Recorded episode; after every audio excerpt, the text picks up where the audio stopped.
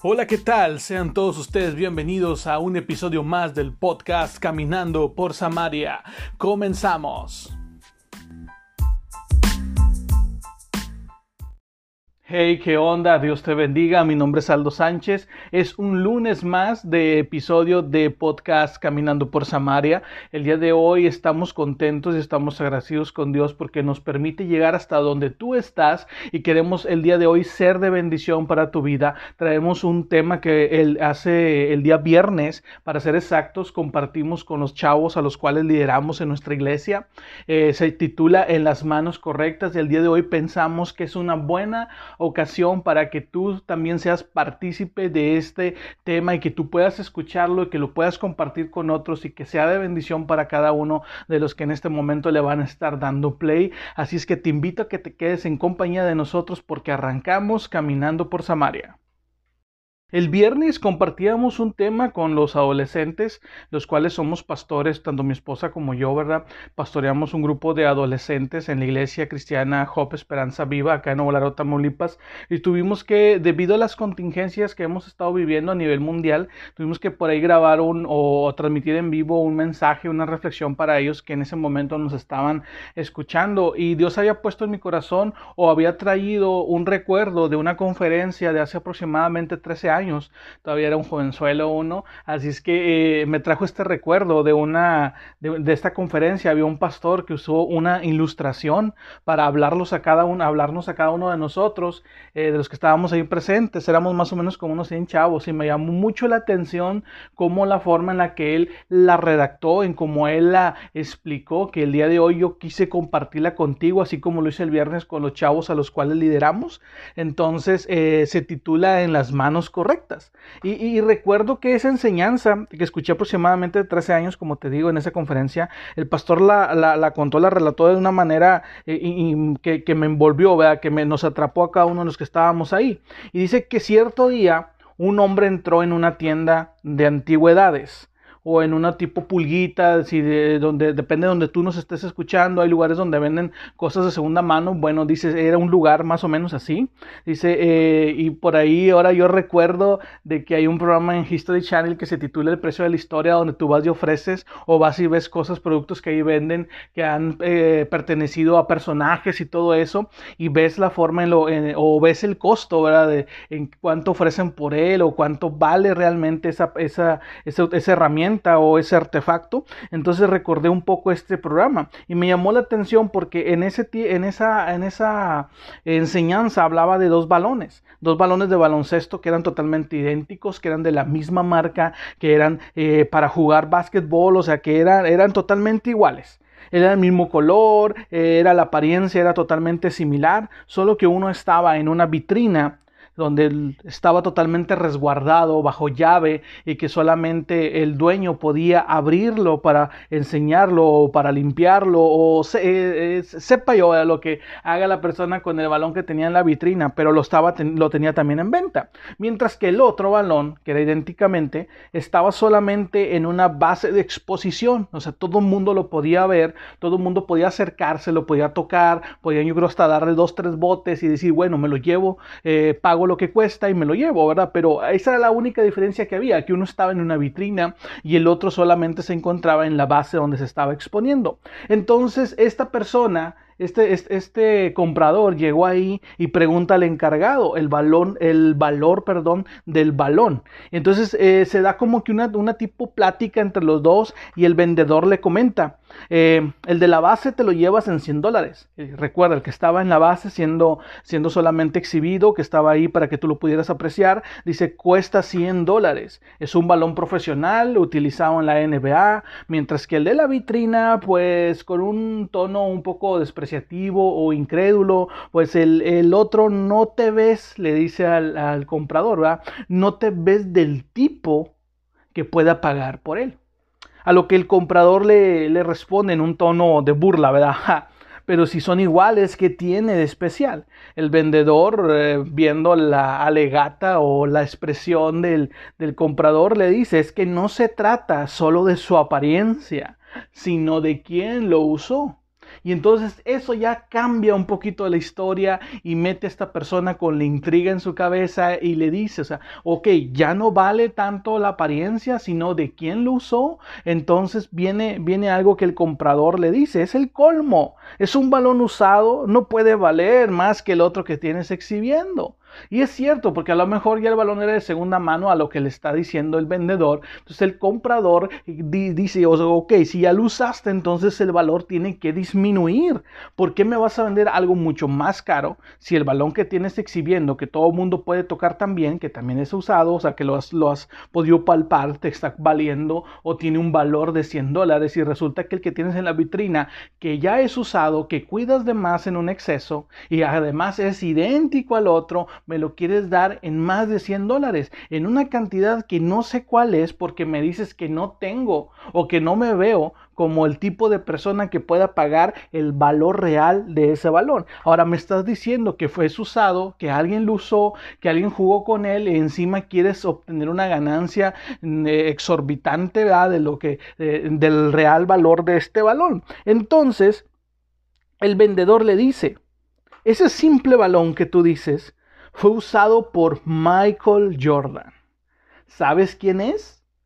Es un balón especial, es de gran valor. De seguro muchos coleccionistas pagarían mucho por él.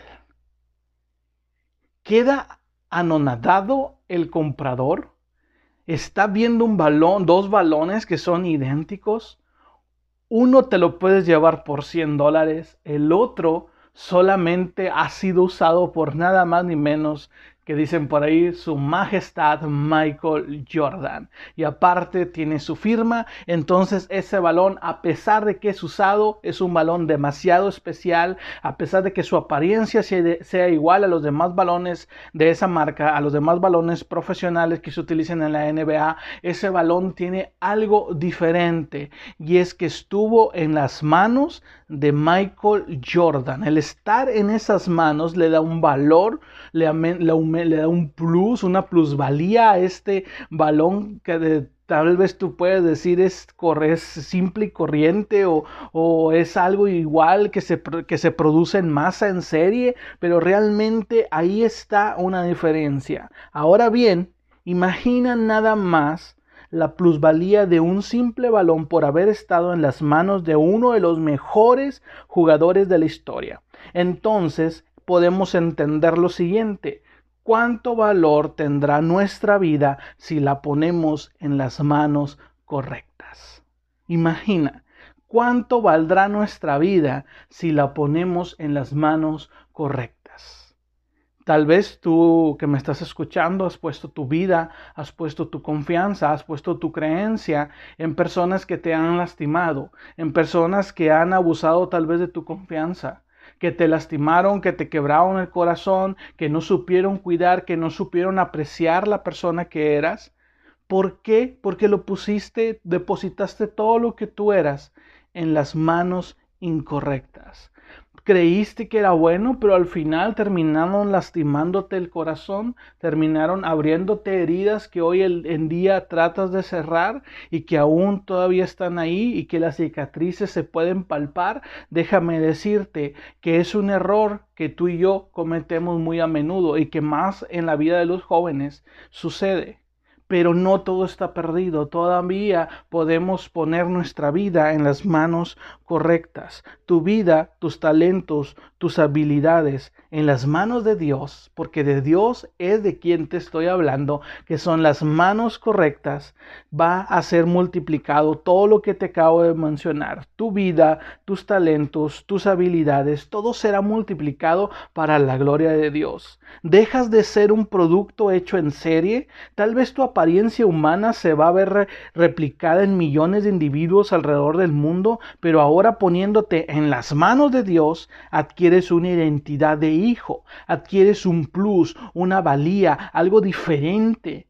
Algo que te hace no solamente ser uno más del montón, sino que ahora eres un hijo de Dios, ahora tienes una identidad, ahora sabes que tu corazón va a ser bien cuidado, sabes que tus habilidades van a ser bien apreciadas y que tus talentos van a ser muy bien usados para la gloria de Dios. Ahora depende bastante de que tú tengas la decisión y, deje, y dejes tu vida y deposites tu confianza y deposites tus habilidades y entregues tus talentos en las manos correctas, que estas son las manos de Dios. Si alguien se atreve a decir, que no vales como persona por los errores que, hay, que hayas cometido, déjame decirte que quiero que hoy les recuerdes en manos de quién está tu vida.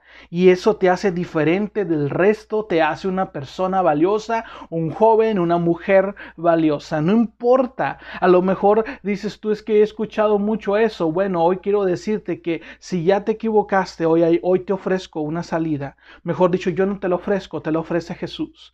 Pon tu vida en sus manos y verás cómo todo se va a revitalizar, todo se va a restaurar a medida que tú vayas dejando que Él moldee tu vida, que Él moldee tu corazón. Pero es cuestión de dejar tu vida, tu confianza y todo lo que te rodea en las manos correctas. Yo y las manos de Dios son las manos mejores calificadas para cuidar de tu vida, puesto que Él te hizo, puesto que Él te formó. Así es que date cuenta, amigo, joven que me escuchas, date cuenta de que es tiempo de que pongas tu vida en las manos de Dios.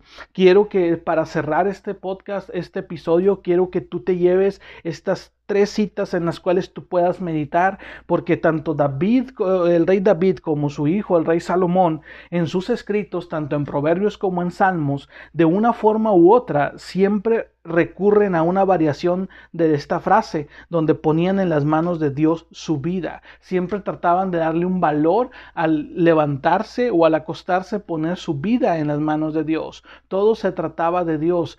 Sea cual sea la decisión, tal vez te vas a equivocar, pero tu vida va a seguir estando en las manos de Dios y en Él hay confort, en Él hay restauración, en Él hay amor. No importa, te estoy diciendo en esta tarde, donde quiera que tú me estés escuchando, no importa que te hayas equivocado ayer. El día de hoy es el día de salvación y Dios quiere restaurar tu vida. Es tiempo de que tú pongas y deposites tu vida en sus manos. Por ahí vamos a llevarnos Proverbios 16.3 que dice lo siguiente, pon todo lo que hagas en manos del Señor y tus planes tendrán éxito. Te lo repito una vez más, pon todo lo que hagas todo lo que hagas en manos del Señor y tus planes tendrán éxito. Encomienda a Dios tu vida, encomienda a Dios tus planes y Dios va a estar en medio de ellos, Dios va a estar en medio de tu vida, pero tienes que entregarle tu vida a Dios. Eso lo, eh, lo encontramos en Proverbios 16.3, Salmo 37.5, entrega al Señor todo lo que haces, confía en Él y Él te ayudará. Te lo repito una vez más, entrega al Señor todo lo que haces, confía en Él y Él te ayudará. Deposita tu confianza. Todo lo que hagas, entrégalo a Dios y vas a ver cómo sus manos, que son las correctas, lo usarán para su gloria y tú serás una persona que va a experimentar lo que de verdad es el amor de Dios. Salmo 31.5. Encomiendo mi espíritu en tu mano. Rescátame, Señor, porque tú eres un Dios fiel. Encomiendo mi espíritu en tu mano. Siempre tanto David como Salomón trataban de una forma parafraseada de entregar su vida o de expresar que entregaban su vida, que ponían su vida en manos del Señor, en manos de Dios. Eso es lo que la Biblia hoy nos enseña y es aplicable en todo tiempo y quiero que tú donde quiera que nos estés escuchando te lleves esto en tu corazón y puedas entender que tu vida, el florecimiento de tu vida va a depender de las manos en cual la depositas. No seas uno más del montón. Tú tienes identidad, tú eres un hijo de Dios. El día de hoy tú puedes acercarte a Él y decirle, yo sé que tus manos son las correctas, así es que te entrego mi vida, te entrego mi corazón. Dios te bendiga.